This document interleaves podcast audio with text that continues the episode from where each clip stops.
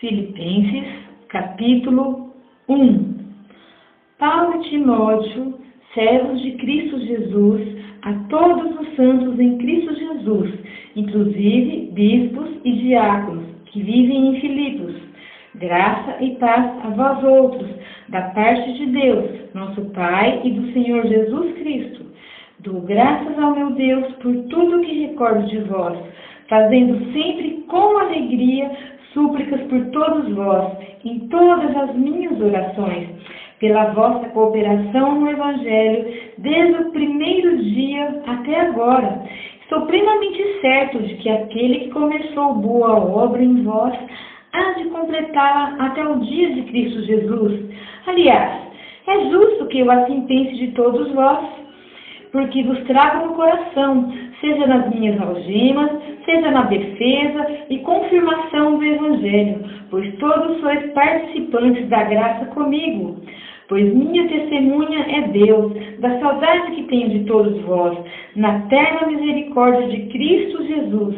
E também faço esta oração, que o vosso amor aumente mais e mais, em pleno conhecimento e toda a percepção, para aprovardes as coisas excelentes e serdes sinceros e inculpáveis para o dia de Cristo, cheios do fruto de justiça, o qual é mediante Jesus Cristo para a glória e louvor de Deus. Quero ainda, irmãos, cientificar-vos de que as coisas que me aconteceram têm antes contribuído para o progresso do Evangelho, de maneira que as minhas cadeias em Cristo se tornaram conhecidas de toda a guarda pretoriana e de todos os demais. E a maioria dos irmãos, estimulados no Senhor por minhas algemas, ousam falar com mais desassombro a palavra de Deus. Alguns efetivamente proclamam a Cristo por inveja e porfia, outros, porém, o fazem de boa vontade. Estes, por amor, sabendo que estou incumbido da defesa do Evangelho. Aqueles, contudo, pregam a Cristo por discórdia, insinceramente, julgando suscitar tribulação às minhas cadeias. Todavia, que importa? Uma vez que Cristo de qualquer modo está sendo pregado, quer por pretexto, quer por verdade, também com isso me regozijo. Sim, sempre me regozijarei, porque estou certo de que isso mesmo, pela vossa súplica e pela provisão do Espírito de Jesus Cristo, me redondará em libertação, segundo a minha ardente expectativa e esperança de que em nada serei envergonhado. Antes, com toda a ousadia, como sempre, também agora, será Cristo engrandecido no meu corpo, quer pela vida, quer pela morte porquanto, para mim, o viver é Cristo e o morrer é lucro. Entretanto, se o viver na carne traz fruto para o meu trabalho, já não sei o que me hei de escolher. Ora, de um e outro lado estou constrangido, tendo o desejo de partir e estar com Cristo, o que é incomparavelmente melhor. Mas por vossa causa é mais necessário permanecer na carne. E convencido disto, estou certo de que ficarei e permanecerei com todos vós, para o vosso progresso e gozo da fé, a fim de que aumente Quanto a mim, o motivo de vos gloriardes em Cristo Jesus, pela minha presença de novo convosco. Vivei acima de tudo por modo digno do Evangelho de Cristo, para que, ou indo ver-vos, ou estando ausente, ou sendo tocante a vós outros, que estáis firmes em um só espírito, com uma só alma, lutando juntos pela fé evangélica, e que em nada estáis intimidados pelos adversários, pois o que é para eles prova evidente de perdição é para vós outros de salvação, e isso da parte de Deus, porque vos foi concedida a graça de padecer por Cristo, e não somente de crerdes nele, pois tendes o mesmo combate que existe em mim, e ainda agora ouvis que é o meu. Se há, pois, alguma exortação em Cristo, alguma consolação de amor, alguma comunhão do Espírito, se há entranhados afetos e misericórdias, completai a minha alegria, de modo que penseis a mesma coisa, tenhais o mesmo amor, sejais unidos de alma, tendo o mesmo sentimento. Nada façais por partidarismo ou vanglória, mas por humildade, considerando cada um os outros superiores a si mesmo. Não tenha cada um em vista o que é propriamente seu, senão também cada qual o que é dos outros. Tende em vós o mesmo sentimento que houve também em Cristo Jesus, pois ele subsistindo em forma de Deus, não julgou como usurpação o ser igual a Deus. Antes, a si mesmo se esvaziou, assumindo a forma de servo, tornando-se em semelhança de homens e reconhecido em figura humana. A si mesmo se humilhou, tornando-se obediente até a morte e morte de cruz, pelo que também Deus o exaltou sobremaneira e lhe deu o um nome que está acima de todo nome, para que ao nome de Jesus se dobre todo o joelho nos céus, na terra e debaixo da terra, e toda língua confesse que Jesus Cristo é Senhor, para a glória de Deus Pai. Assim, pois, amados meus, como sempre obedecestes, não só na minha presença, porém muito mais agora na minha ausência, desenvolvei a vossa salvação com temor e tremor, porque Deus é quem efetua em vós tanto querer como realizar, segundo a sua boa vontade.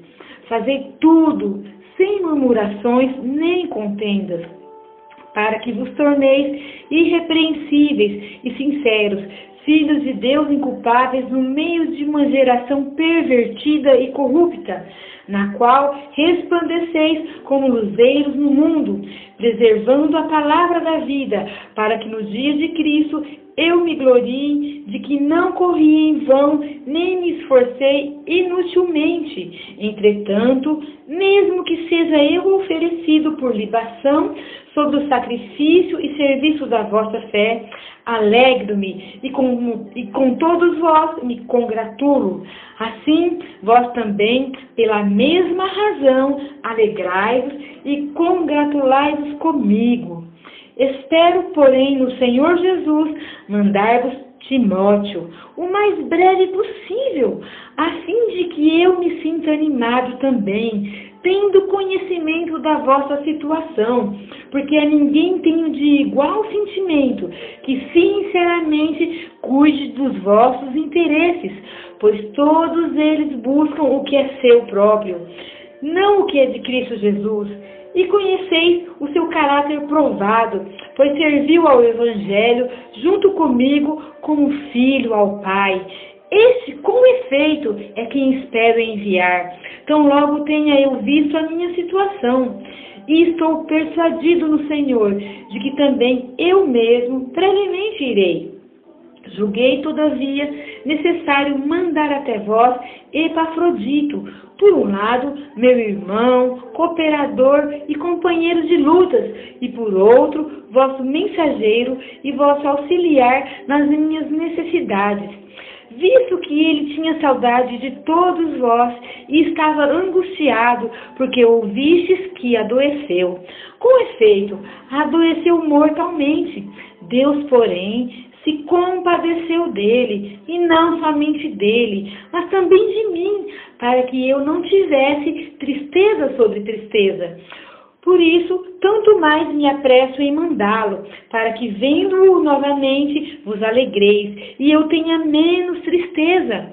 Recebei-o, pois, no Senhor, com toda a alegria, e honrai sempre a homens como esse, visto que por causa da obra de Cristo chegou ele às portas da morte, e se dispôs a dar a própria vida, para suprir a vossa carência de socorro para comigo.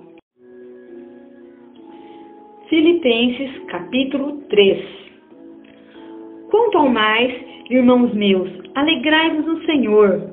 A mim não me desgosta e é segurança para vós outros que eu escreva as mesmas coisas. Acautelai-vos dos cães, acautelai-vos dos maus obreiros, acautelai-vos da falsa circuncisão. Porque nós é que somos a circuncisão, nós que adoramos a Deus no Espírito e nos gloriamos em Cristo Jesus e não confiamos na carne. Bem que eu poderia confiar também na carne. Se qualquer outro pensa que pode confiar na carne, eu ainda mais circuncidado ao oitavo dia, da, linha, da linhagem de Israel, da tribo de Benjamim, hebreu de hebreus, quanto à lei, fariseu, quanto ao zelo, perseguidor da igreja, quanto à justiça que há na lei, irrepreensível. Mas o que para mim era lucro, isso considerei perda por causa de Cristo. Sim, deveras considero tudo como perda, por causa da sublimidade do conhecimento de Cristo Jesus, meu Senhor, por amor do qual perdi todas as coisas e as considero como refúgio para ganhar a Cristo e ser achado nele, não tendo justiça própria que procede de lei, senão a que é mediante a fé em Cristo, a justiça que procede de Deus, baseada na fé, para o conhecer e o poder da sua ressurreição e a comunhão dos seus sofrimentos, confortando-me com ele na sua morte, para de que algum modo alcançar a ressurreição dentre os mortos. Não que eu o tenha já recebido ou tenha já obtido a perfeição, mas prossigo para conquistar aquilo para o que também fui conquistado por Cristo Jesus. Irmãos, quanto a mim, não julgo havê-lo alcançado, mas uma coisa faço, esquecendo-me das coisas que para trás ficam e avançando para que diante de mim estão, prossigo para o alvo, para o prêmio da soberana vocação de Deus em Cristo Jesus.